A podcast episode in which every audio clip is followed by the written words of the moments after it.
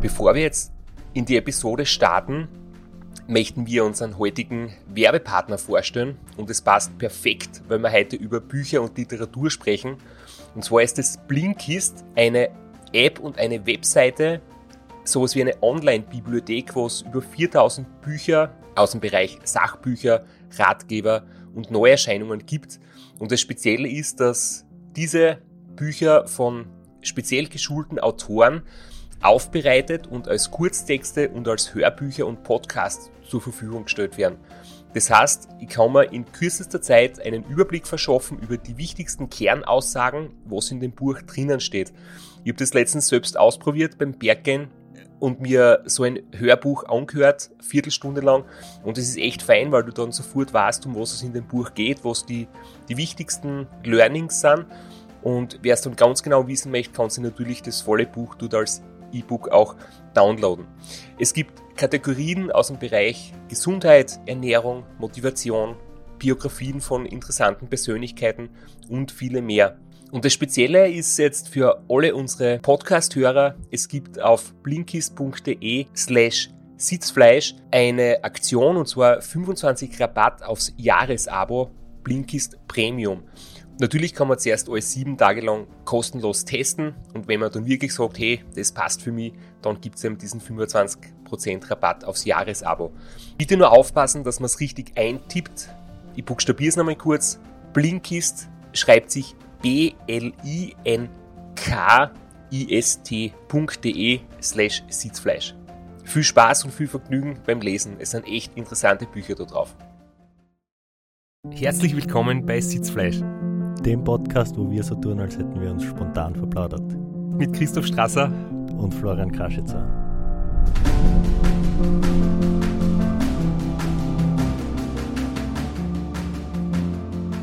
Und ein weiteres Mal die zweite Folge mit David Misch. Ich bin jetzt natürlich zwei Stunden, zwei Wochen später noch einmal nach Graz angereist. Weil wir uns ja das letzte Mal so spontan verplaudert haben und freue mich wieder, dass ich dabei bin. Sehr schön. Kurzer Rückblick. Wir haben in der letzten Folge ein bisschen über das RAM 2013 geredet. Der Christoph hat gewonnen, der David hat auch gewonnen, lauter Sieger, Rookie of the Year. Und wir haben euch vorenthalten unseren vorbereiteten Einspieler, wo der Christoph antwortet auf die Glückwünsche vom Franz Windesberger. ich habe geglaubt, du redest noch fertig. Nein, ich habe äh. hab auf deinen Einstieg gewartet, aber das passt. Der Franz Windesberger hat mir in der Episode davor ein wirklich äh, sehr emotional berührendes äh, Video geschickt, wo er mir alles Gute gewünscht hat und, und ich habe dann äh, natürlich etwas darauf geantwortet. Hey Franz, ich habe heute vorgespielt gekriegt eine Botschaft von dir also das hat mich echt wirklich tief berührt und sehr motiviert. Und mir gedacht, ich muss da was zurückschicken.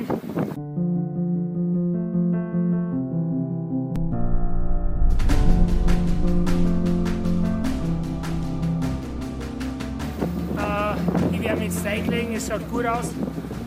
Äh, ich werde den Wunsch erfüllen, dass ich das Rennen hoffentlich gewinne. Und du schaust, dass du auch sehr gut ins Ziel kommst und das Rennen gut behinderst dann sehen wir uns in Annapolis. Alles Gute. Ich finde es jetzt im Nachhinein so lustig, die Wortwahl, dass ich gesagt habe, ich werde dir den Wunsch erfüllen und dass ich gewinne. Aber es war halt, weil der Franz das so, so lieb gesagt hat, dass er wünscht sich, dass der Christoph gewinnt. Also das war auf das hinbezogen, das war jetzt nicht der, der total orge Egoismus. Na, nachdem der, der Straps ja in Teilen der Schweiz als extremer Ungustel wahrscheinlich nach wie vor bekannt ist, sieht man da seine, seine menschliche Seite, dass er doch uns Österreichern immer mit Rat und Tat und zur Seite gestanden ist und ja, na, wirklich eine nette, nette Erinnerung.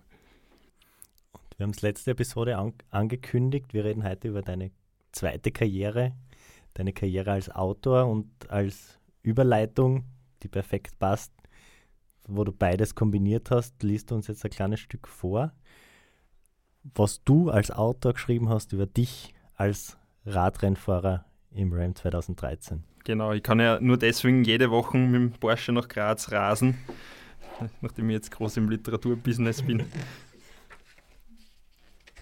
Nachdem wir jetzt so positiv geredet haben, wollte ich eine Stelle vorlesen, wo es nicht so gut gegangen ist. Und das Ziel des Buchs war einfach auch, das möglichst ungeschönt zu, zu berichten, weil sonst ja ein bisschen die Frage gewesen wäre, was das bringt, ein Buch zu schreiben, wenn man jetzt nicht gerade das RAM gewonnen hat. Und es gibt jetzt doch schon einiges an Literatur zu dem Thema, wenn man jetzt nicht ehrlich berichtet. Und deswegen wollte ich das auch wirklich so schreiben, äh, wie es wirklich passiert ist.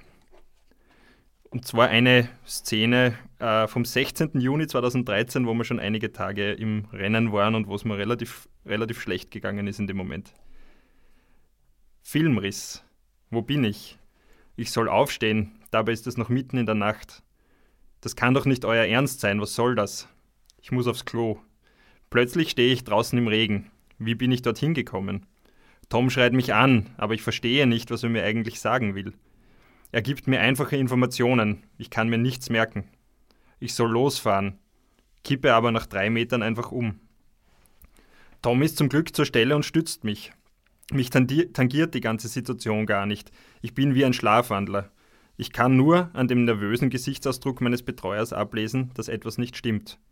Wir sind auf einer Hauptdurchfahrtsstraße. Ich sollte mich also wirklich besser konzentrieren.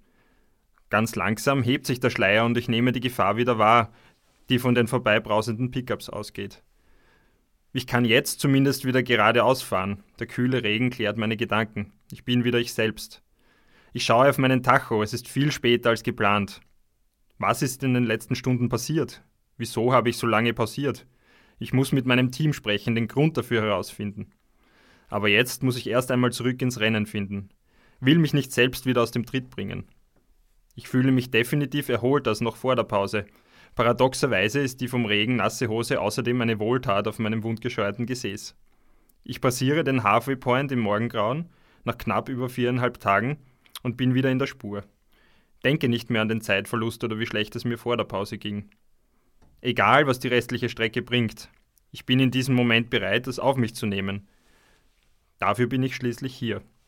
Und jetzt einen kleinen Sprung. Äh, man sieht einfach in diesen Texten ganz gut, äh, das sind so mehr oder weniger Tagebuchtexte, die ich geschrieben habe aus der Erinnerung und man sieht ganz gut einfach, wie knapp das Metalle down und das hoch aneinander liegt. Und jetzt möchte ich nur eine kurze Stelle vorlesen, wo man das wieder relativ gut mitbekommt.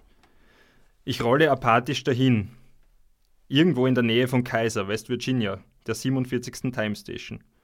Vor über acht Tagen bin ich in Oceanside gestartet. Das meiste ist geschafft. Trotzdem kommt mir das Ziel weiter entfernt vor denn je.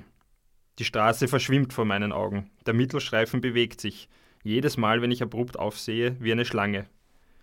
In der letzten Nacht standen mitten im Wald Leute am Straßenrand. Sie waren nicht echt, nur Halluzinationen. Ich habe mir mit aller Gewalt ins Gedächtnis rufen müssen, dass ich bei einem Rennen bin, keine Zeit habe, stehen zu bleiben und mich einfach in die Wiese neben der Straße fallen zu lassen. Jetzt ist es sonnig, ein herrlicher Tag bricht an. Trotzdem trifft es mich wieder mit voller Wucht. Ich kann, mich, kann einfach nicht wach bleiben. Der Asphalt flimmert, alles ist zu grell. Es kostet mich alle Kraft, nicht die Augen zu schließen, dem Drang nach Entspannung meines Geistes nicht nachzugeben. Es ist, als hätte jemand die Lautstärke an einer Stereoanlage hochgedreht. Der Umgebungslärm scheint dreimal so laut wie sonst, das Motorengeräusch des PSKs hinter mir hat einen drohenden Unterton. Es verfolgt mich. Ich bleibe am Straßenrand stehen. Meine Betreuer steigen aus, wollen mich zum Weiterfahren bewegen. Ich werfe ihnen vor, meine Sicherheit zu gefährden. Würde ihnen alles vorwerfen, nur um eine Schlafpause herauszuschinden. Ich darf einen langen Powernap machen. Anscheinend wirke ich müde und verrückt genug, dass sie mich ernst nehmen. Zwei Sekunden später wecken sie mich allerdings wieder. Ich reagiere ungehalten, Fluche. Habe ich doch gerade so gut geschlafen. Es sei schon eine halbe Stunde vergangen. Zeit, um weiterzufahren, erklärt mir Sabine. Jetzt wollen sie mich also zermürben, mich, mich psychisch fertig machen. Nie und nimmer habe ich länger als ein paar Sekunden die Augen zugemacht. Sie lassen sich nicht umstimmen. Ich muss aufs Rad, bekomme meinen Power, Powernap doch nicht. Tatsächlich habe ich natürlich wirklich geschlafen. Vor lauter Ärger steigere ich mich in einen Wahn gegen meine Betreuer, im Wiegetritt versuche ich den PSK davon zu sprinten. Eine kurvige Abfahrt kommt. Ich werde Ihnen schon zeigen, was Sie davon haben, mich so zum Nahen zu halten. Ich, wer ich werfe mich in die Kurven wie ein MotoGP-Fahrer, fahre Kampflinie und bremse so spät und aggressiv, als wäre ich in der finalen Phase einer Tour de France-Etappe. Das Adrenalin schießt mir ein Nach ein paar Kurven am Limit realisiere ich, wessen Gesundheit ich da eigentlich gefährde und nehme ein paar Prozent Tempo heraus. Ich rufe mein PSK nach vorn und entschuldige, entschuldige mich bei meiner Crew. Allen ist der Schock ins Gesicht geschrieben. Ich habe den Bogen überspannt, selbst für die Wahnsinnsaktion Ram. Es tut mir leid und ich nehme mir vor, dass das der letzte Ausraster bis ins Ziel bleiben soll. Ich will meinem Team beweisen, dass sie einen guten Job machen. Klammere mich an den Aufleger und mache in der Ebene Tempo. Nach einer Viertelstunde fahren sie wieder zu mir vor, verpflegen und motivieren mich, machen Stimmung. Der Eklat ist vergessen wunderbar geschrieben. Das ist das, was der Straps und ich seit drei Staffeln versuchen darzustellen, wie wichtig die Beziehung zwischen Team und Fahrer ist. Weil gerade in solchen Aktionen kann man sich halt sehr schnell mit einem Team, das die schlecht kennt, das die schlecht einschätzen kann, zerstreiten und dann ist das Rennen beendet. Wenn es da mit dem Team nicht hundertprozentig hinhaut, wenn das Team nicht gut genug kennt, ist das Geld weg und ist das Rennen weg und dein großes Ziel und dein Traum ist wahrscheinlich auch weg. Definitiv, ja. Und, und man hört ja wirklich die verrücktesten äh, Geschichten und tatsächlich zerbrechen auch beim Ram oft einmal Teams an der Herausforderung und, und wir haben uns im Vorfeld da ein bisschen drüber unterhalten, wie das, wie das so war, damals beim, beim Severin Zotto 2015 und auch bei euch kommt ja das immer wieder vor, dass halt wir nackt im Tütü nachts den Wolf Creek Pass raufgelaufen sind und dass diese Fotos jetzt noch immer kursieren. Und es ist tatsächlich auch wirklich so eine, eine, eine Gratwanderung, dass man halt jeden Blödsinn macht, um den Fahrer irgendwie zu motivieren, gleichzeitig aber halt die volle Verantwortung hat für den Fahrer. Also es ist in jeder Sekunde kann natürlich irgendwas passieren und man muss den, den klaren Kopf bewahren. Also es ist schon eigentlich für den Betreuer eine wahnsinnige Herausforderung, was ich erst realisiert habe, als ich selbst betreut habe, wie, wie viel man denen eigentlich abverlangt. Und du, Flo, glaube ich, weißt das eh aus eigener schmerzhafter Erfahrung im Team Strasser, wo es natürlich auch recht schnell und extrem zugeht. Ganz gut, wie, wie schnell da das Ganze umschlagen kann und nicht mehr so lustig ist. Also ich kann mich extrem in die Situation einversetzen, wie es dir gegangen ist. Ich kenne das ähm, ganz gleich du hast jetzt ja gerade vorgelesen, du nimmst dir vor, das ist der letzte Aussetzer, den du hast bis ins Ziel. Ist es der letzte Aussetzer geblieben oder war das noch zwei Stunden das nächste Mal soweit? Ich glaube, es war der vorletzte massive Aussetzer. genau, aber das war schon bei, keine Ahnung, 600 Kilometer vor Schluss ungefähr. Äh, nein, es war dann Gott sei Dank die letzten 300, 400 Kilometer, wo du mir ja geraten hast, mich intensivst darauf vorzubereiten, weil es wirklich noch viel schlimmer ist als erwartet. Das war dann bei mir Gott sei Dank gar nicht so, so arg, äh, weil ich natürlich auch nicht, weit nicht in dem Schlafdefizit drin war, vermutlich wie du. Aber dieser Aussetzer, das war wirklich eigentlich das einzige Mal im Rennen, deswegen habe ich es auch beschrieben, wo ich, wo ich auch kurz davor war oder wo ich plötzlich die Spannung nicht mehr gehabt habe und mir gedacht habe, eigentlich mag, mag ich nicht mehr Radl fahren obwohl es nur mehr, Anführungszeichen, ein Tag oder eineinhalb Tage waren.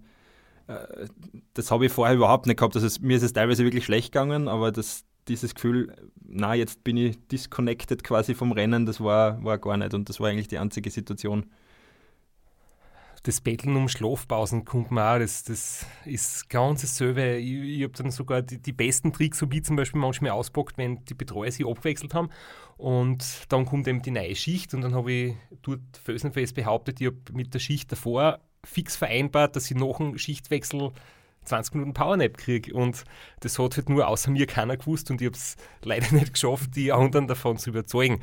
Oder besser gesagt, glücklicherweise, weil sonst wären wir nicht so schnell im Ziel. Aber es ist schon interessant, dass da, glaube ich, die meisten Fahrer sehr, sehr ähnliche Erfahrungen machen. Und irgendwie ist dann halt schon die Frage, auch in der Berichterstattung in den Medien wird ja das Drama oft ein bisschen ärger dargestellt, als es vielleicht wirklich ist, weil natürlich dramatische Szenen ähm, interessanter sind oder mehr Kicks bringen oder mehr Aufmerksamkeit kriegen. Ähm, aber wie hast du das jetzt im Nachhinein gefunden? Jetzt ja Zeit vergangen, hat das werden die ganz brutalen Momente bald vergessen? Überwiegt jetzt das Positive oder sind solche schmerzhaften Erfahrungen schon noch nach wie vor irgendwie abrufbar? Also bei mir war, ich muss auch sagen, man pickt sich ja selber auch die dramatischen Situationen raus in der Beschreibung und es war, glaube ich, wirklich 80 Prozent weit weniger wüt, wie man sich wahrscheinlich jetzt vorstellen würde. Und wenn man was dramatisch empfindet, ist man ja vielleicht gerade bei 50 Prozent seiner tatsächlichen Leidensfähigkeit. Ne? Man merkt ja das auch zu Hause, wenn man jetzt Kopfschmerzen hat oder krank ist, dann stirbt man bald einmal an einem Schnupfen und, und würde das dann auch dramatisch beschreiben. Und in Wahrheit ist es jetzt nicht, es ist ja die Dramatik auch nur begrenzt, wenn jetzt ein bläder Radlfahrer am helllichten Tag auf der Seite steht und mit fünf Leuten diskutiert, ob er es jetzt niederlegen darf. Es ist ja eigentlich in, in Wahrheit nicht sehr dramatisch, die Szenerie. Nur für, für einen ist es das halt. Äh, also es ist definitiv so, dass ich jetzt überhaupt keine, keine negativen Emotionen mehr habe und, und trotzdem noch irgendwie so Flashbacks kriege zu den positiven Emotionen. Stolz ist es eigentlich auch überhaupt nicht. Es ist wirklich weit weg jetzt schon, aber wenn ich jetzt zum Beispiel einen Berg rauflaufe oder mit dem Radl einen Boss auffahre, dann kommen immer wieder so Stimmungsflashbacks, wo halt Situationen wieder im Kopf sind und Teammitglieder und Aussagen und Stimmungen wieder da sind. Das, das kommt nach wie vor relativ oft. Aber ich war die, die Erfahrung selber immer so gemacht, dass eigentlich die, was heißt eigentlich, dass deutlich die positiven Erfahrungen überwiegen. Dass die negativen ähm, oft nach außen hin wirklich äh, so, so stark präsentiert werden, dass man als Zuschauer sich denkt, warum tut sie ein Mensch das an? Das ist so zach und die Müdigkeit und die Schmerzen und irgendwie, man tut sich selbst damit nichts Gutes und vielleicht riskiert man langfristige Schäden, was bei körperlicher Vorbereitung auch nicht stimmt. Ähm, aber viele können es nicht verstehen, warum man sich solchen Schmerzen aussetzt. Aber ich glaube, wenn man es selber gemacht hat, oder weiß man, dass die positiven Aspekte einfach viel mehr sind als die schmerzhaften negativen Aspekte. Und es ist ja definitiv auch so, dass es, also ich finde es dann oft interessant, die größten Diskussionen habe ich immer mit Leuten gehabt, wo ich nicht glaube, dass die jetzt da wirklich glückliches und erfülltes Leben führen. Also die jetzt aus dem Büro, im Büro relativ uninspiriert sind, dann aus dem Büro nach Hause gehen, dort vermutlich auch nicht besonders glücklich sind, keine Bewegung machen, dann die zweite künstliche Hüfte schon haben und die, dir dann sagen, ah, ist das nicht schlecht für die Knie, wenn man so viel Radl fährt.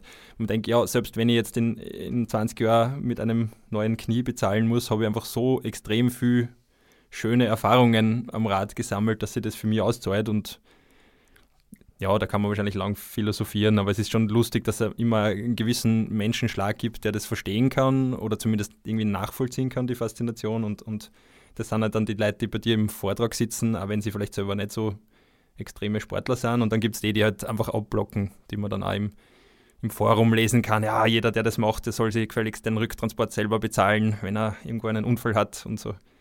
Die, die Fraktion gibt es natürlich auch. Ich kann dir nur versichern, ähm, du wirst nicht neue Knie brauchen. Also ich bin jetzt noch 9 Ram absolut frei von Knieschmerzen und da wie früher beim Kicken oder wenn ich meine Fußballkollegen oder Skifahrer da alles anschaue, die haben sicher kaputtere Knie wie noch neunmal Race Across America. Nur so nebenbei, als Faktencheck. Ja, na genau, der Meinung bin ich eigentlich eher. Also ich habe sicher jetzt mehr Rückenschmerzen vom vielen Büroarbeiten und wahrscheinlich mehr Knieweh vom hobbymäßigen Laufen als, als von dem relativ intensiven Radlfahren. Von dem her glaube ich auch, dass das echt ein, ein langfristiger Sport sein kann. Du hast jetzt zwei sehr interessante Themen angesprochen, die beide gern von dir hören möchte. Und jetzt weiß ich gar nicht, wie wir weiter tun sollen. Einerseits, du warst beim Severin Zotter 2015 dabei. Wir haben schon viel über das RAM gesprochen. Wir haben eine eigene Staffel über das RAM gemacht. Also jetzt nicht in jedem Detail. Aber dazu würde ich dich gerne noch hören. Und dann das andere, weil du das gesagt hast, mit dem Verständnis, dem, das dir entgegengebracht wird für den Extremsport. Und du hast dich ja selbst auf die Suche begeben. Was steckt dahinter? Warum tut man sich das an? Und das war dann dein zweites Buch. Darüber würde ich auch gern sprechen, weil ich das besonders spannend finde. Und ich würde sagen, machen wir einen kurzen Exkurs zum RAM. Erzähl kurz, wie bist du in Sevi Team gekommen? Wie hast du die Dynamik da erlebt und wie ist da dann gegangen, wie das plötzlich alles aufgegangen ist und ihr plötzlich gewonnen habt? Na, es war natürlich traumhaft. Ich meine, wie ich ins Team gekommen bin, wir waren ja, wie wir schon in der letzten Episode äh, gesagt haben, wir haben ja diesen URC Veloblitz gehabt, in dem der Sevi ein aktiver war und ich auch. Und äh, nachdem es dann doch nicht so viele aktive RAM-Fahrer äh, gibt, hat der Sevi mich dann, dann gefragt, ob ich in seiner Crew sein will. Und es war natürlich ein Wahnsinnsangebot. Meine Frau war zu dem Zeitpunkt gerade schwanger mit unserem ersten Kind. Das heißt, es war auch klar, das wäre vielleicht nur das, dieser letzte Männerausflug quasi, äh, den ich, den ich mal leisten kann, wo das nur einfach möglich ist, drei Wochen irgendwo abzuhauen nach Amerika. Und jetzt bin ich dann natürlich gern mitgefahren mit dem Sevi und es war von Anfang an einfach äh, optimale also von der Teamplanung angefangen war das natürlich nicht vergleichbar mit, mit meinem RAM, wo ich, wo ich selber einfach auch nicht ansatzweise so konsequent daran gearbeitet habe, wirklich, wirklich schnell zu sein. Also der Sevi hat Teambuilding organisiert, er hat wesentlich mehr Crewmitglieder gehabt, er hat mehr Sponsoren gehabt. Und es ist in dem Jahr, es war wirklich komisch, dass das alles so aufgegangen ist. Also, dass er gleich einmal relativ, relativ potente Sponsoren auch gefunden hat, was ihn ziemlich entlastet hat, glaube ich. Und auch in eine Situation gebracht hat, dass er als Rookie mehr Gas geben kann als vielleicht einer, der, der halt jetzt weiß, okay, wenn er, wenn er das versemmelt, dann hat er halt sehr viel privates Geld reingesteckt und, und wir sind dann irgendwie plötzlich in einer Stimmung am Start gestanden, dass es nicht einmal mehr so sicher war, dass der, dass der Strap so weit vorne ist. Also das war, war ganz lustig. Ich kann es mir jetzt nicht wirklich erklären, warum dieses Selbstbewusstsein da war, aber es waren ich kann es mir erklären, weil der Sevi hat uns ja in der, in der ersten Staffel, falls es wer nachhören möchte, erzählt, dass er vor dem Rennen die Erwartungshaltung gehabt hat, ja natürlich durchkommen und, und gut fahren und so weiter, aber dass du zu ihm gesagt hast, was das sehe, wie wir fahren, schon hin zum Gewinnen. Ja, du. Ich meine, da kommt sicher dazu, dass wir uns gut kennen und man dann halt vielleicht auch nicht diese Angst vor dem unbesiegbaren Straße hat, sondern trotzdem sieht, okay, die Leistungswerte, die bringt der Sevi halt auch hin und vielleicht hat er sogar den einen oder anderen Vorteil. Also ich bin als Techniker, habe ich mir gedacht, okay, der Sevi ist wesentlich leichter, dementsprechend die Wärmeableitung besser, vielleicht in der Wüste, die Berge liegen ihm vielleicht besser. Der Schoch war auch so ein bisschen ein Fahrertyp wie der Sevi und ist auch sehr gut mitgefahren tatsächlich war es dann zum Beispiel so, dass der Sevi in der Hitze halt irgendwie in der Wüste hat er dann angefangen, die Windwesten auszuziehen und ah, der Puls ist schon so zwei, drei Schläge höher als sonst.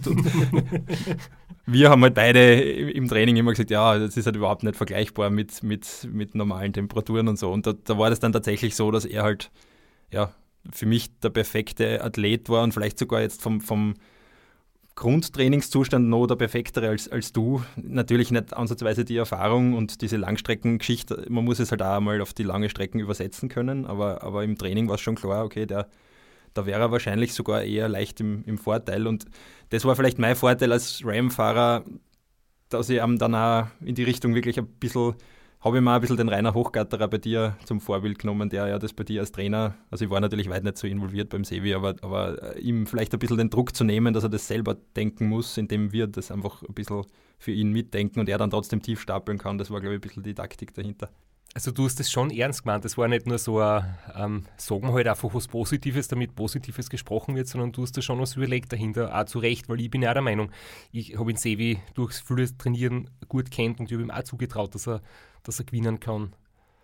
Ähm, natürlich habe ich selber gewusst, ich habe schon ein paar Siege auf meinem Konto und, und mehr Erfahrung, aber rein körperlich war mir klar, dass wir, dass wir ebenbürtig sind. Definitiv, ja. Und, und 15, muss ich auch sagen, war noch so ein bisschen eine Phase, wo ich vielleicht auch selber mit meinen eigenen Verbesserungspotenzialen nicht gehadert habe, weil, aber halt zumindest mir gedacht habe, okay, es gäbe einfach jetzt schon viel, was man als Betreuer vielleicht anstoßen könnte, dass man da halt einfach nicht so, so ja, weiß es nicht, so tief stapelt auch im eigenen, in der eigenen Zielsetzung, sondern schon er sagt, okay, es, es, es tut mir ja nichts, wenn ich jetzt ein bisschen schnell wegfahre und nicht unvernünftig schnell wegfahre, dann, dann komme ich ja trotzdem ins Ziel. Dann retten wir das schon mit dem professionellen Team irgendwie ins Ziel, selbst wenn er sie übernimmt und du ihm halt dann überholst. Äh, hätte ich jetzt nicht das, das Finish in Gefahr gesehen und, und nachdem es ihm dann körperlich einfach unglaublich gut gegangen ist, ja, war das Aber klar. du weißt, wie das ist, wenn man sich selber viel vornimmt. Du hast selber immer darunter gelitten und deswegen, ich kenne es ja von mir, es ist immer angenehmer, ein bisschen tief zu stapeln, dann hat man selbst weniger Druck. Und ich habe jahrelang braucht dafür, bis ich mir aussprechen traue, dass ich an einen Sieg glaube und dass das mir zu ist. Ich habe mir sehr, sehr viel wohler gefühlt, wenn ich sagen kann, andere sind Favoriten, ich möchte einfach nur gesund ins Ziel kommen. Beim Sebi war es einfach auch na, das Angenehme war sicher auch, dass er extrem gut auf diese Betreuung angesprungen ist. Also er hat halt diese totale Akzeptanz und auch Annahme von den, den Dingen, die das Team macht und so. Also es war eigentlich so der Schlüsselmoment, der mir noch immer extrem in Erinnerung ist, war in den Rockies. Äh, wo wir gewusst haben, okay, wenn wir dich jetzt nicht unter Druck setzen, dann wirst eventuell wieder in diesen Tritt reinkommen, wo du halt einfach dann deine Stärke ausspielst und in der Ebene in Kansas äh, hast einfach deine Stärke und wirst in Sevi dann vielleicht äh, uneinholbar ab, abhängen. Und da haben wir dann schon wirklich alles auf Karten gesetzt, nur um dich halt quasi unter Druck zu setzen, was generell auch ein bisschen ambivalent war, weil man ja seinen Freund dann nicht unbedingt in ein DNF drängen will.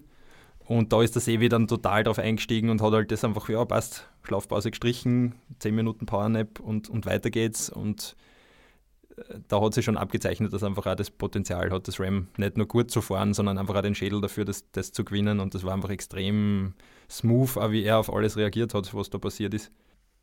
Hat er nicht noch Powernaps gebettelt, so wie du und ich? Nein, überhaupt. Also ich, ist, ich meine, ich habe keine Ahnung, wie du zu betreuen bist, aber beim Sevi war es wirklich, dass er quasi noch bis Kilometer 5000 bitte Danke gesagt hat und er immer so, ja, wenn er jetzt um etwas bitten dürfte, dann wäre das dies und das.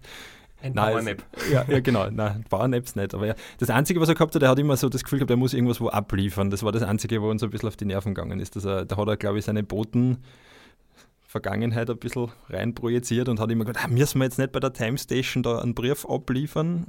Und dann haben wir gesagt, na, du darfst schon weiterfahren, wir haben eh schon angerufen und na, ob er da nicht doch zufahren muss.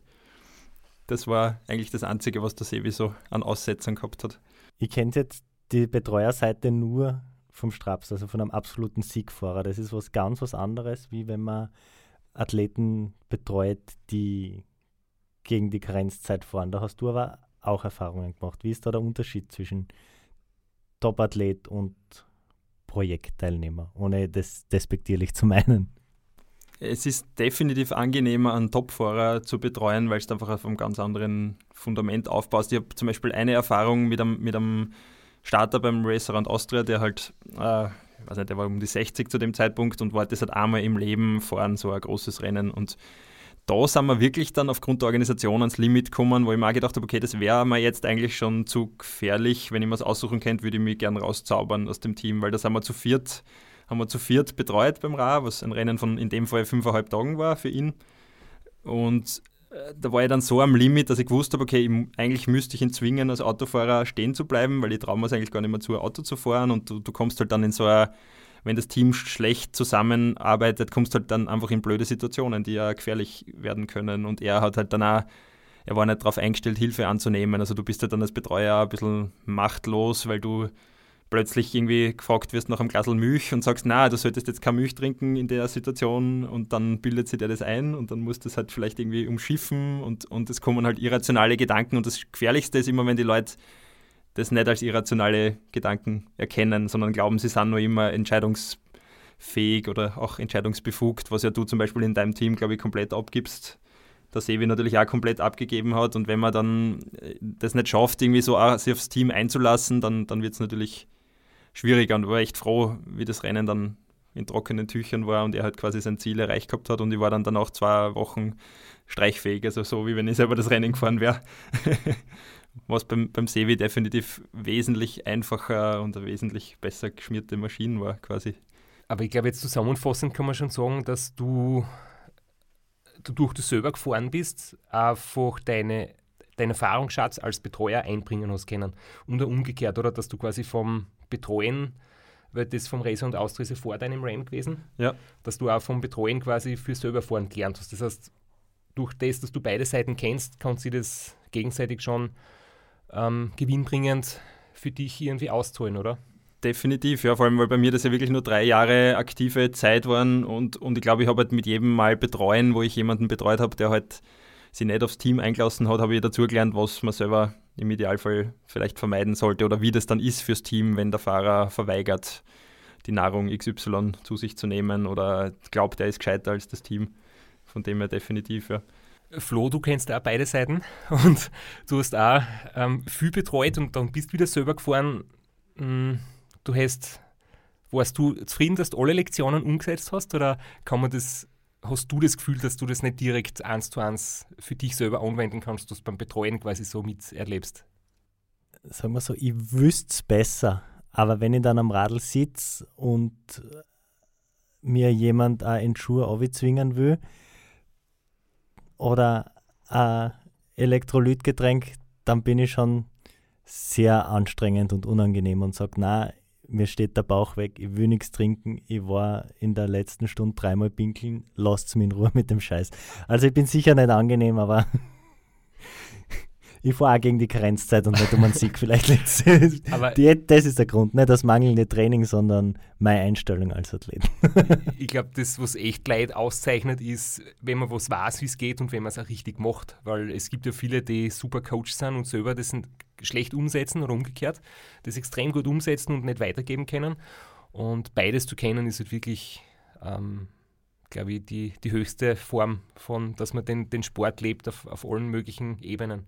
Spannend war für mich auch vielleicht eins nur das, das Rennen 2012 in Irland, wo wir den, den Bernd Paul betreut haben, der auch wirklich ein sehr guter Fahrer war, auch in dem Fall ein Siegfahrer, der das Rennen dann auch gewonnen hat. Und da sind wir halt wirklich im, im, das war so auch ein super lehrreiches Jahr im Vergleich zu meinen eigenen Niederlagen, die ich da gehabt habe in dem Jahr, weil er einfach, weil man auch gemerkt hat, er muss sich da irgendwas noch selber mit sich im Kopf ausmachen. Also er hat halt auch Probleme gekriegt und war dann auch kurz vor der Aufgabe und das hat auch nochmal extrem geholfen, dann von außen das zu reflektieren, dass es jetzt dann an anderen Spitzenfahrer auch so geht. Und der war doch wesentlich erfahrener als ich. Und den hätte ich auch immer sehr stabil eingeschätzt. Und er war dann auch, im Grunde ist er halt an seinen, seinen Erwartungen, er war auch Vorjahressieger, wollte das Rennen unbedingt sehr schnell fahren und ist auch dann beinahe dran zerbrochen und hat es dann irgendwie bewältigt, indem er einfach gesagt hat, ich fahre einen Gang runter und, und genieße einfach den Rest des Rennens, was auch immer passiert und ist dann auch wirklich extrem erfolgreich äh, noch fertig gefahren. Und das, von dem her hat es mir wirklich, glaube ich, sehr, sehr viel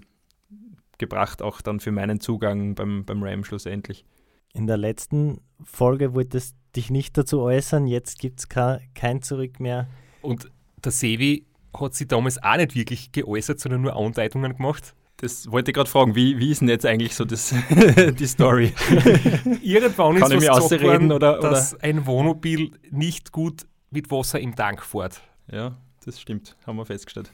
Es war, war, auch eine Bewährungsprobe für, für den Sevi, die er mit Bravour gemeistert hat. Na, es war so, dass wir natürlich vorbildlicherweise Ersatzspritkanister mitgehabt haben, um in der Wüste und so weiter handlungsfähig zu sein, wenn wir keine Tankstelle finden in der Nacht.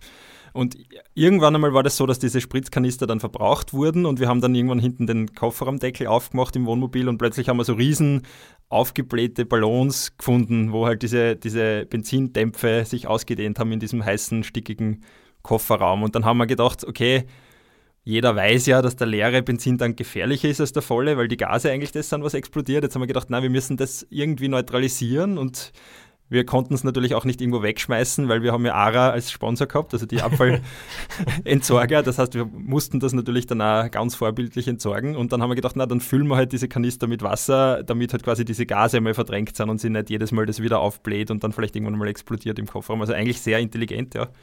Nur nicht so intelligent, dass dann irgendwer natürlich nicht gewusst hat, dass diese Kanister gefüllt sind äh, mit Wasser und es dann ins Wohnmobil getankt hat noch ungefähr 500 Mal starten, wo natürlich sich das dann im Gesamtsystem schön ausgebreitet hat, diese 20 Liter Wasser, sind wir dann draufgekommen, dass da Wasser drin war. Und dann haben wir, sind wir draufgekommen, dass es gar nicht so leicht ist, ein 12 Meter langes Wohnmobil abschleppen zu lassen in die nächste Werkstatt nach sechs bis sieben Tagen Radfahren und Autofahren. Und Gott und? sei Dank hat es der Sevi dann psychisch verkraftet, im, in der Wiese schlafen zu müssen, statt im Wohnmobil beim nächsten Mal.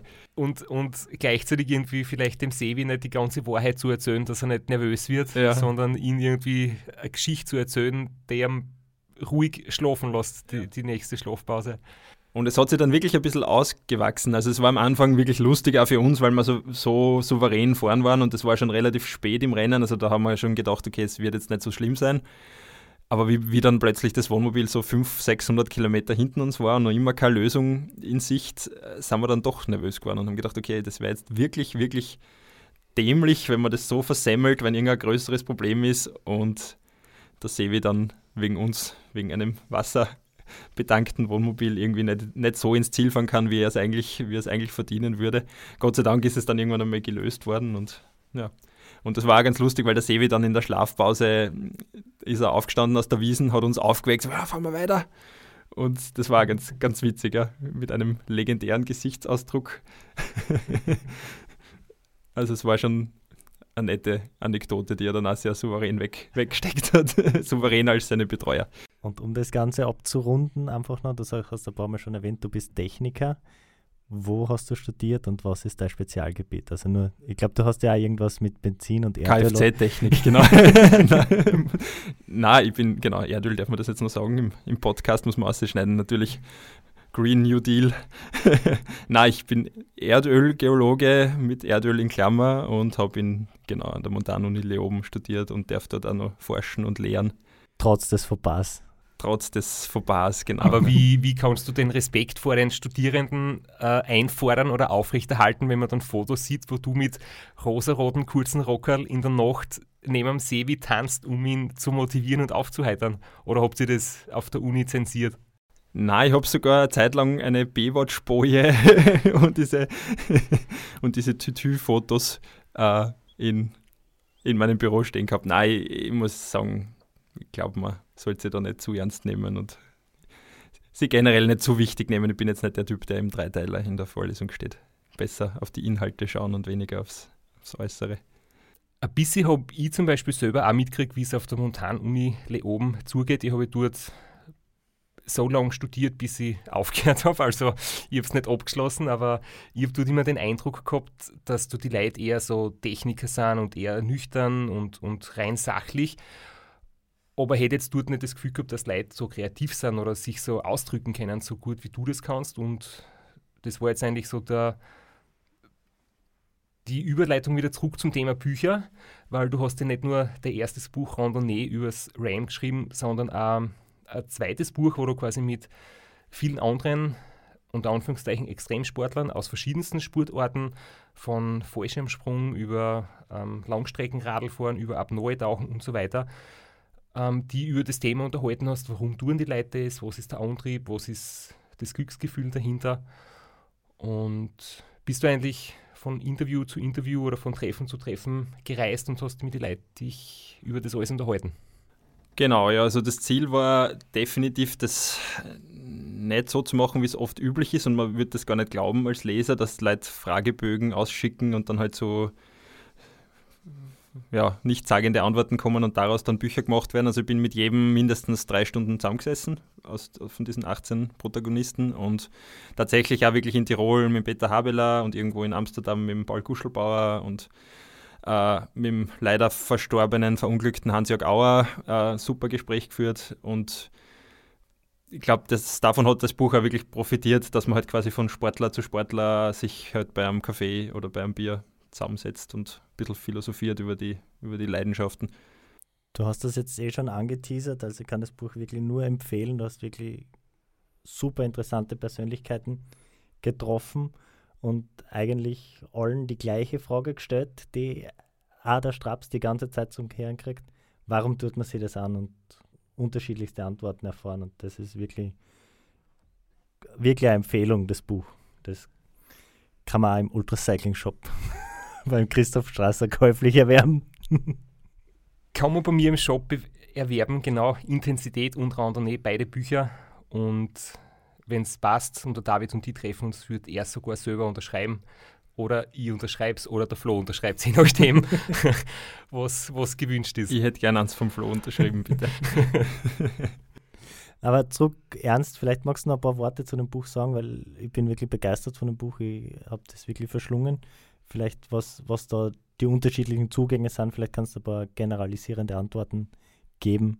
Im Grunde ist äh, ein gemeinsamer Nenner war, war ganz lustig, dass immer die, die Leute aus den, also eigentlich habe ich das ja gemacht als totaler Fan von vielen dieser Leute, Peter Habeler zum Beispiel. Ich bin jemand, der halt Biografien von Sportlern verschlingt und dem das total taugt und ich habe bin zu einem Peter Habeler hingefahren mit einer riesen Ehrfurcht als Everest-Erstbesteiger ohne Sauerstoff und so weiter. Und, und der hat dann gesagt, ah, du bist das Ram gefahren, so auf die Art, das gibt's ja nicht und hin und her. Und ich habe gedacht, ja, ich bin ein kleines Würstel mit ein bisschen Radlfahren und du hast halt quasi was Monumentales erreicht. Und der Hans-Jörg Auer genauso, ja, ich kenne da diesen Patrick Grüner aus dem Nachbartal und der, tut ja, der macht ja das auch und das ist ja komplett verrückt.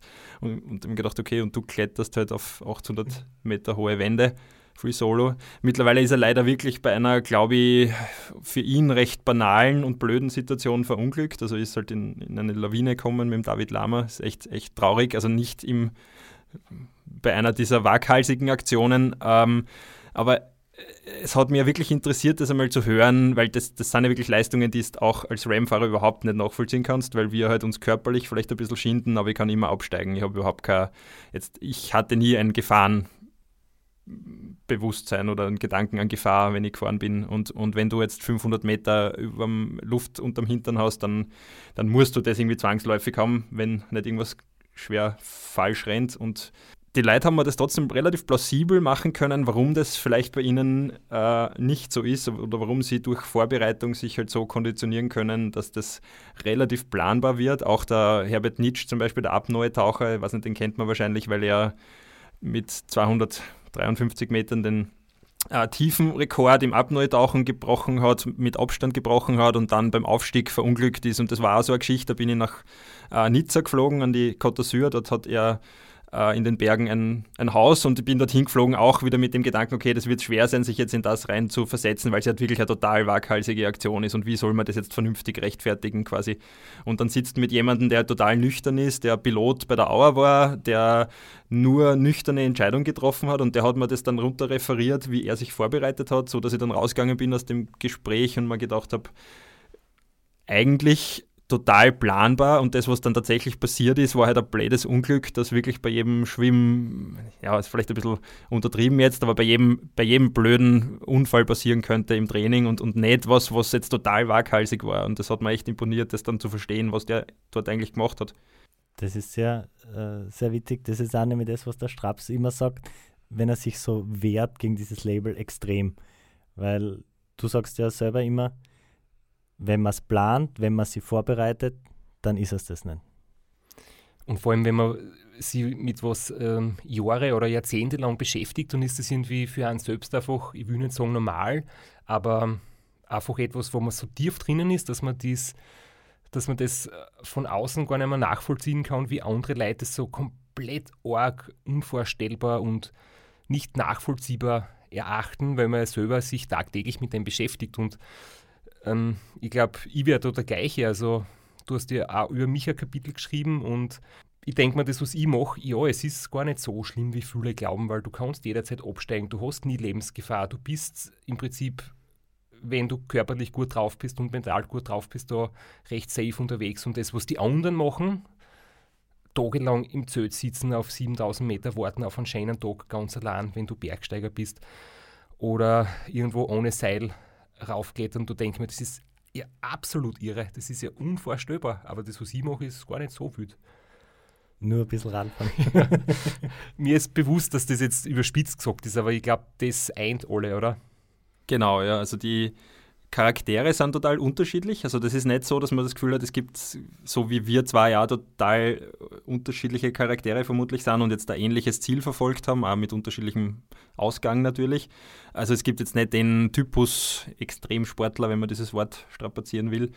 Aber das, genau, dieser, unter dem kann man es wahrscheinlich zusammen fassen, dass es einfach Leute sind, die gern tief in eine Materie einsteigen wollen und sie dort einfach so lange verbessern, äh, bis das Ganze viel besser verständlich wird und planbarer wird. Und ich glaube, dass das, äh, also den meisten ist es wirklich gelungen, mich davon zu überzeugen, dass das ja schon Hand und Fuß hat, was sie, was sie so sagen. Also selbst beim Free Solo Klettern ist mir das dann nicht mehr so schlimm vorkommen wie, wie vor meiner Anreise. Und das Blöde ist ja wirklich, wenn man jetzt, jetzt mit Statistiken könnte man es mit Sicherheit belegen, dass zum Beispiel mehr Pro-Tour-Fahrer bei äh, läppischen Trainingsunfällen sterben, als jetzt im Rennen.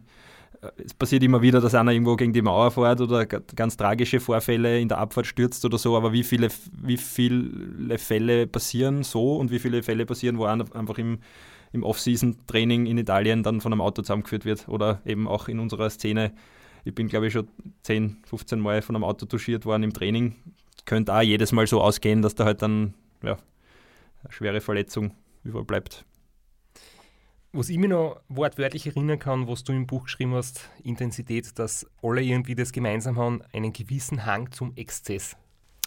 Ja, das, das, magst du ja immer ein bisschen abstreiten, vielleicht. Nein, gar nicht. Ich streite es nicht ab. Also, das ist ja für mich gar nichts Negatives. Ich war halt auch immer einer, der beim, beim Biertrinken äh, als letztes noch dort war, zumindest probiert hat mitzuhalten. Und das, diesen Hang kann man, glaube ich, nicht abstreiten. Also, wenn man jetzt das total vernünftig begründen will. Vor dem Racer und Austria, wo man beide als Letzter tut. Beide, genau, mit der Blasmusik von St. Georgen im Wattergau. Da kann man gleich den Bogen zum nächsten Buch spannen. Ich glaube, das kommt im Straps sein Buch vor. Dieses, vielleicht ganz kurz, ihr seid gemeinsam mit dem Gary Bauer und dem Franz Wintersberger, also die vier Titelträger vom, vom Ram 13, sind wir dann im Viererteam gefahren beim Race Round Austria. Aber über das reden wir halt nicht mehr. Das führt zu weit. Ich wollte nur kurz. Das, ja. Genau, das ist eine andere Heldengeschichte. Aber du hast dann nach, nach zwei Sportbüchern hast du dann das Genre gewechselt und du hast dann auch noch einen Roman geschrieben. Genau. Mittlerweile sogar noch einen zweiten, der schon beim Verlag herumliegt. Na, ich schreibe einfach generell sehr gern und denke gern, gern nach und auch gern kontroversiell nach. Das war ja beim Intensitätsbuch, soll man ja nicht verschweigen, dass durchaus dann auch Leute gegeben hat, die dann irgendwie diese Gedankengänge ein bisschen kritisiert haben, weil ich zum Teil halt wirklich versucht habe, diese Faszination aus meiner Sicht irgendwie rauszustreichen und teilweise wahrscheinlich auch kontroversielle Argumente gebracht hat im Vergleich zur, zu sonstigen gesellschaftlichen Entwicklungen, weil es mir halt ja, vielleicht auch ein bisschen ein Anliegen war, diese Motivation und diesen, diese Faszination aus meiner Sicht da zu erklären und auch aus der Sicht dieser Sportler zu erklären. Und dieses, dieser Roman ist auch daraus entstanden, dass ich einfach, ohne jetzt zu tief einzusteigen, in, in politischer Hinsicht nicht ganz zufrieden war mit den Zuständen in Österreich während der letzten schwarz-blauen Regierung. Und dann habe ich mir gedacht, ich muss da irgendwie meinen Senf in literarischer Form ein bisschen loswerden. Und das ist jetzt im Du Tinkter Verlag erschienen, ein Berliner Indie-Verlag, äh, ist auch bis jetzt ganz gut angekommen, ganz gut rezensiert worden und ist ja sicher was, aus, aus, wo sich noch mehr entwickeln wird in diese Richtung. Und natürlich ein neues Herzensprojekt gemeinsam mit, mit dem Straps, über das du vielleicht noch ein bisschen erzählen kannst, nachdem es dich mehr tangiert und dies nur aufschreiben muss. Ich würde sagen, dass es dich ein bisschen mehr tangiert, weil ich muss nur Radl fahren und du schreibst darüber. Ähm, wir haben jetzt mittlerweile auch schon einen Verlag gefunden und du hast schon fleißig die, die ersten Dutzenden Seiten geschrieben. Also wir sind irgendwie schon so im Prozess drinnen. Und ja, es wird nächstes Jahr ein Buch geben vom Autor David Misch über den Radlfahrer Christoph Strasser, der auf die 1000 Kilometer in 24 Stunden sich vorbereitet und dann losgeht. Und mehr kann man noch gar nicht wirklich sagen, weil es ist noch sehr, sehr weit weg, aber du begleitest mich quasi da ähm, durchs Training, in der Vorbereitung und ähm, wenn ich dann, wenn alles gut geht, 1000 Kilometer schaffe, dann wird es darüber Buch geben. Genau, das ist, wenn ich vielleicht noch mehr sagen darf, nachdem du immer tief stapelst, das ist ja für mich eigentlich auch einfach äh, extrem viel, was man aus dem Thema rausholen kann, weil du einfach als Persönlichkeit halt sehr viel zu teilen hast und gerade in dem Karrierestadium, in dem du dich jetzt befindest, einfach auch extrem viel reflektieren kannst aus deiner Karriere. Und das ist auch das, was vielleicht auch ein bisschen die Verbindung zu diesem Intensitätsbuch ist, halt auch was abzuliefern, was ein bisschen über die Kronenzeitungsschlagzeile hinausgeht und wirklich das ganze Jahr im Vorfeld von so einem riesen Rekordversuch irgendwie zu beleuchten, was am, am Athleten da durch den Kopf geht und was in so einer Karriere halt alles so drinsteckt, an, auch an Gedankengängen und Entscheidungen und wird auf jeden Fall, glaube ich, ein schönes Buch. Natürlich umso besser, wenn es dann von den 1000 und x Kilometern gekrönt wird. Nachdem wir die schon da haben und du keine Kontroverse scheust, wie man deinen Büchern entnehmen kann, äh, möchte ich noch was äh, aufwerfen, was mir der Straps vorher auf die Vorbereitung für die Episode noch geschickt hat, nachdem er das auch ihm unter den Nägeln brennt. Äh, die Überschrift war, es gibt keine Gerechtigkeit. Also wenn es gibt Sportlerinnen Sportler, die eine sehr große Medienpräsenz haben und die nicht immer aufgrund ihrer Leistung gerechtfertigt wären. Dann gibt es introvertierte Sportlerinnen, die Wahnsinnsleistungen abrufen und nicht die Medienpräsenz erlangen, die sie verdienen würden. Ja. Kontroverses Statement von dir da jetzt. Nein, eigentlich scheue ja alle Kontroversen, deswegen schreibe ich sie immer still und heimlich in irgendwelche Bücher und hoffe, dass keiner liest. Na, definitiv äh, auch ein Thema, das ich zum Beispiel mit einem Red Bull-Athleten diskutiert habe, mit dem Paul Guschelbauer und dann auch ein bisschen begriffen hat, man soll es wahrscheinlich gar nicht zu negativ sehen, weil er hat schon gesagt, das natürlich zählt die sportliche Leistung, aber auch diese Vermarktung kann man ja nicht völlig jetzt, oder dem kann man ja nicht völlig einen Leistungs- Gedanken absprechen. Also es ist definitiv so, dass auch eine gute Vermarktung natürlich etwas Bewundernswertes ist. Nur gibt es einfach Sportler, die aus meiner Sicht oder vielleicht aus unserer Sicht zu sehr auf dieser Welle halt schwimmen und andere, die das ein bisschen sympathischer machen. Für mich war der Straps immer einer, der sich auch gut vermarktet hat, aber halt irgendwo in der Balance mit seiner Leistung. Andere gab es, die schnell mit dem Vermarkten waren und dann vielleicht nicht so schnell am Radl.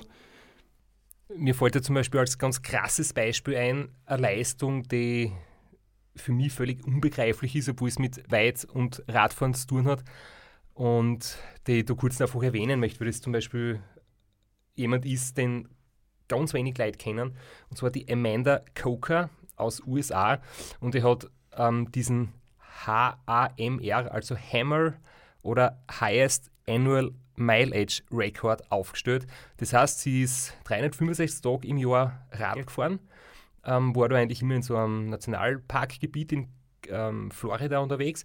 Und die hat tatsächlich 138.000 Kilometer in einem Jahr absolviert, jeden Tag 380 Kilometer und das muss man sich einfach vorstellen. 380 Kilometer jeden Tag. Wenn du beim Ram 400 Kilometer am Tag fährst, kommst du in der Karenzzeit ins Ziel. Wenn du 600 Kilometer fährst, gewinnst du das Ram. Und dann gibt es eben andere, die, die riesengroß in die Medien sind mit, mit einem Bruchteil von der Leistung. Und sie macht das ein Jahr durch und ist dann sogar noch ein bisschen weitergefahren, um die 100.000 Meilen zu vollenden. Und die hat einfach ja, keine Sponsoren, keine Präsenz. Natürlich stimmt es, Selbstvermarktung ist ein Teil des Spiels, das gehört dazu. Wer sich dem verschließt, der hat ähm, keine Reichweite, ist für Sponsoren nicht so interessant, hat vielleicht auch nicht die Persönlichkeit, die für Sponsoren interessant ist. Das stimmt schon. Aber irgendwie finde ich es trotzdem schade, dass, dass jetzt in Zeiten von Social Media ähm, Leute oft wirklich null Leistung bringen, außer attraktive Selfies oder aufreizende Fotos ähm, rauszuballern. Und ich meine jetzt nicht dich, Flo, mit deinem legendären Instagram-Account. ähm, dass das dann nicht so stark, dass die Räder gesponsert kriegen, ähm, nur weil es äh, ja, gut ausschauen vielleicht und andere, die wirklich was leisten, ähm, quasi kriegen gar nichts. Das finde ich halt ein bisschen ungerecht. Definitiv. Und es ist ja auch, äh, also für mich beginnt es dann immer dort, wo es ja auch kein freier Kampf am Markt quasi ist, sondern wo Algorithmen halt das Sixpack oder das Dekolleté detektieren und dann auch die Vorschläge dementsprechend gemacht werden. Also es ist ja definitiv so, und ich, wir haben Bekannte, die Yoga-Videos posten, wo man sieht, okay, wenn du das Level ausziehst, kriegst du schon einmal viel mehr Viewer, als wenn du das Level anlässt und so. Also das ist sicher ein bisschen krankhaft in unserer, in unserer momentanen Social Media Gesellschaft. Das ist auch ein bisschen der Grund, warum ich das nach wie vor ein bisschen boykottiere, obwohl es mir als Autor nicht schaden wird, wahrscheinlich präsenter zu sein. Ähm, ja, man ärgert sich immer wieder ein bisschen. Gott sei Dank bin ich nicht mehr aktiv und muss mich nicht groß drüber ärgern, aber, aber es ist oft lustig, wie die Szene-Meinungen äh, dann von den ja, Zuschauermeinungen ein bisschen auseinanderklaffen, wenn man jetzt Personen kennt, wie sie wirklich sind und Personen, wie sie sich dann präsentieren, ohne jetzt ins Detail zu gehen, welche Personen, aber der Flo lacht sich nur mehr an und birgt sich Ja, weil es mir beide so böse anschaut, dabei ist mein Insta ja. eh total unkontrovers. Aber es war, möchte ich sagen, es war vom Straps ein bisschen eine Reise, bis er das auch akzeptieren lernen konnte, dass das Teil seines Jobs ist, als Profi-Radsportler Werbung und Vermarktung zu machen. Das ist Teil der Job Description. Und wenn man es nicht gut macht, dann macht man einen Teil seines Jobs nicht gut und das gehört einfach dazu. Und das war auch ein bisschen viele Diskussionen mit dem Straps, um ihn dahin zu bringen, wo er jetzt steht und du sagst schön, die Leistung und der Social Media Auftritt korrelieren ganz schön miteinander. Das, das passt ganz gut. Aber es ist eine Balance und die muss man finden, das ist nicht immer einfach. Also ein krasses Beispiel, was mir auch von dem, von dem Buch noch in Erinnerung ist, ich habe mir immer gedacht, der, der Hans-Jörg Auer, äh, der das ja geheim gehalten hat, was er gemacht hat, eben diese ganz orgen Free-Solo-Begehungen, äh, auf technisch wirklich schwierigen Wänden und da hat es damals diesen Alex Honnold gegeben, der halt im, im, Yosemite dann plötzlich alles niedergerissen hat im Free Solo und der ist, das ist so explodiert, diese Geschichte, wie ich zum, zum Auer nach Tirol gefahren bin. Und der war natürlich dann auch schon bekannt jetzt in Insiderkreisen, hat gerade ein Buch veröffentlicht, aber der hat halt so, weiß nicht, 12.000 oder 14.000 Facebook-Follower gehabt und das war einfach technisch die schwierigsten Free-Solo-Routen weltweit. Also das ist ungefähr so, wenn es ein zweites Parallel-RAM gäbe und der Strasser fährt es in, in acht Tagen und es gibt aber einen, der fährt es in fünf Tagen und der Strasser hat halt drei Millionen Follower und der andere hat, hat 10.000. Also es war einfach überhaupt nicht im Verhältnis. Der, der andere ist gefeatured worden bei den Oscars und das ist richtig riesig geworden und, und da gab es dann den Österreicher, der gesagt hat, ja, es taugt mir halt und ich vermarkt mich eh, aber es ist halt absolut nicht so explodiert und da merkt man dann schon, wenn es dann so gut vergleichbar ist und man sieht, was für, für, für Differenzen sie da auftun, dass es schon strange ist, obwohl ich den Alex Honnold als Person jetzt sehr witzig und sehr, sehr cool finde eigentlich, aber ja, ist schon, schon arg, was man da für, für Unterschiede machen kann. Und wer weiß, wie, wie jetzt das RAM angeschrieben wäre oder deine Leistungen, wenn du halt die die Bühne hättest wie jetzt ein, ein Skifahrer oder Formel-1-Fahrer. Ich weiß nicht, wie man die Leistung dann dem gegenüber ein, einordnet wird.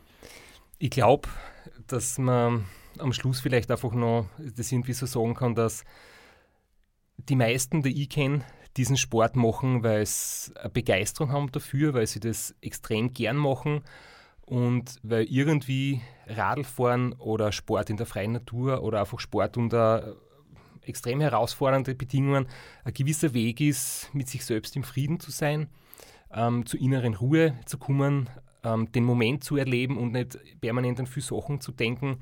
Und ja, ich glaube, das ist für viele der Antrieb und nicht, dass du eine große Community, eine große Fangemeinde, eine große Medienpräsenz hast, weil wenn das dein Ziel wäre, maximal groß bekannt zu werden, dann muss man es natürlich anders machen und dann brauchst du kein Race Across America fahren, dann, dann kannst du von Haus aus andere Dinge machen. Aber ich glaube, die meisten, die Sport so betreiben wie wir, die sind auf der Suche nach anderen Dingen und haben an anderen Dingen Freude.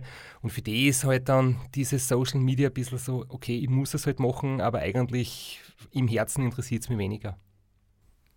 Kann ich mir gut vorstellen, ja. Und der Erfolg stellt sich ja eh ein, so wie es bei dir ja ist. Du kannst gut davon leben.